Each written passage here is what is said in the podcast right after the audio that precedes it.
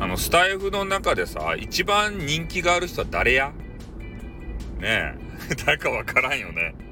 ランキングがないけんね、どなたがね、人気があるのかって全くわからんわけですよ。なんか、いいねの数は、なぜか知らんけど表示されるようになったとでしょ。でもそのフォロワーさんとかさ、そういうの全く見えんしさ、誰が人気があるんですかね。で、多分時間帯によってもね、人気がある人って、やっぱりいると思うんですよね。ど、あの、どの音声配信とかも大概そうなんですよ。朝方はこの人が強いとか、昼はこの人、夜はこの人、深夜はこの人とかね。そういうのがあると思うんで、なんか、ラン、まあ、その人気ランキングはないけれどもさ、なんか目安のランキング作りたいですよね。ダメか。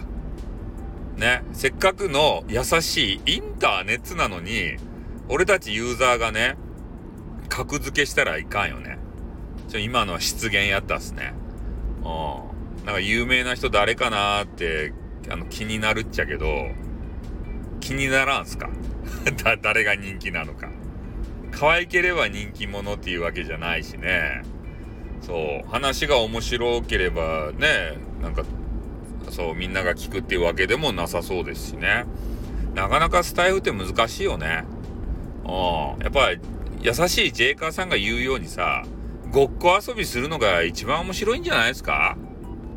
ね、既婚者とか多いじゃないですか。そういう人たちがね、なんか演じて、いろんなものを演じてごっこ遊び。それを提唱したね、ジェイカーさんはどこに行ったとや？イーステや。ね。言いっぱなしの、ね、ジャーマンスープレックスや。ね、なんかそんなことをちょっとチラチラ思いながらね、ちょっと疲れとるけん頭がちょっと回らんけれども、えー、そんなこと思いました。ね。誰が、誰かあの人気者おったら教えてください。ってことで終わります。あと、うんにゃ。っ